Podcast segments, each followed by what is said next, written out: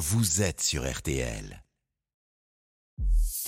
RTL Midi. Pascal Pro et Céline Landreau. Là, aujourd'hui, je- j'ai fait euh, six stations avant d'arriver ici. Il y en a qui sont fermées, il y en a d'autres qui a des queues euh, gigantesques. Donc, je me suis décidé de faire la queue euh, comme tout le monde. Une heure dix, on perd le temps à faire la queue. On a d'autres choses à faire quand même. On fait tout le tour des, des- des pompes à essence, des stations, c'est inadmissible. Inadmissible. Colère des automobilistes et coup de pression d'Elisabeth Borne sur RTL. La première ministre demande au groupe pétrolier et aux grévistes de se réunir, de discuter et de trouver une solution au plus vite pour débloquer les raffineries et permettre aux Français de faire le plein plus facilement. En attendant, la grève se poursuit et pour en parler avec nous, Emmanuel Lépine, secrétaire euh, général CGT de la Fédération nationale des industries euh, chimiques. Bonjour. Bonjour. Euh, cette grève, elle, elle va continuer ou vous allez entendre l'appel de la Première ministre et vous allez accélérer les discussions? Ben, je crois que comme vous l'avez dit, l'appel de la Première ministre, c'est plutôt en direction des, des chefs d'entreprise. Euh, il y a actuellement des euh, discussions qui sont en cours euh, chez ExxonMobil, puisqu'il n'y a pas que Total qui sont en grève. Il y a deux, il y a la moitié, on va dire, des grévistes qui viennent d'un autre groupe qui s'appelle ExxonMobil, ESSO, pour, euh, pour euh, dire euh, un peu une image qui parle à tout le monde. Et donc, euh, par contre, chez Total, il n'y a absolument aucun contact euh, de la part de la direction euh, envers la CGT et puis les grévistes. Donc on était en attente très très attentive, on va dire, sur le sur le sujet. On rappelle que ces grèves, elles portent sur euh, des négociations euh, salariales. Les grévistes demandent une revalorisation des salaires. Et dans le même temps, le, groupe Total, puisque vous en parliez, euh, a communiqué sur les salaires et parle d'un salaire moyen dans son groupe de 4300 euros brut. C'est des chiffres que vous validez et est-ce que vous comprenez que ça puisse surprendre de faire grève avec un, salaire moyen de ce niveau-là? Vous savez, euh, moi je ne sais pas d'où sort euh, Total euh, ces chiffres, mais quand vous faites la moyenne entre le salaire de Monsieur Pouyanné qui est supérieur à 10 millions d'euros et puis euh, les euh, dizaines de milliers de salariés du groupe Total, peut-être qu'on arrive à cette moyenne-là, j'en sais rien. Alors, pour, pour être plus précis, les chiffres qui nous ont été communiqués par la direction euh, de Total euh, parlent d'un salarié posté en 3-8 sur une plateforme euh, en Normandie. Ce salarié posté en rythme 3-8 sur une plateforme en Normandie toucherait 4300 euros bruts. C'est des choses que vous vous- contestez? Oui, je conteste euh, formellement euh, et avec la plus grande énergie euh, ce chiffre. Je ne sais pas d'où sort ce chiffre. Bah, c'est le chiffre effectivement de la direction puisque c'est un communiqué de, de Total. C'est important ce que vous dites parce que si Total s'amuse à mentir et à Oui. donner des chiffres faux dans son communiqué, c'est ennuyeux pour une société aussi importante que celle-là. Oui, bah, vous savez, on est en plein, je crois, dans les effets d'annonce.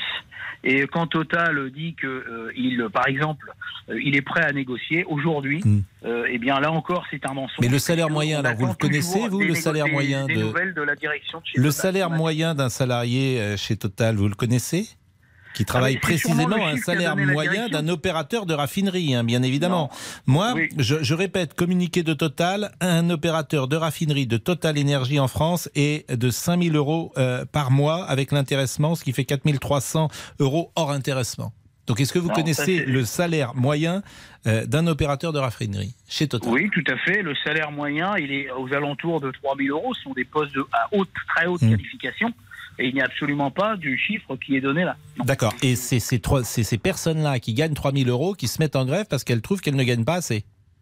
Ben oui, tout à fait. Et, Mm. euh, on pense que si Total et ainsi que ExxonMobil, les groupes pétroliers, euh, elles prétendent qu'ils ne sont pas en mesure de payer leurs salariés correctement, je ne sais pas qui en Mais France 3000 peut euros, c'est faire. pas un petit salaire. C'est-à-dire qu'il y a peut-être une négociation à faire en dehors de la grève, parce que évidemment les consommateurs sont piégés.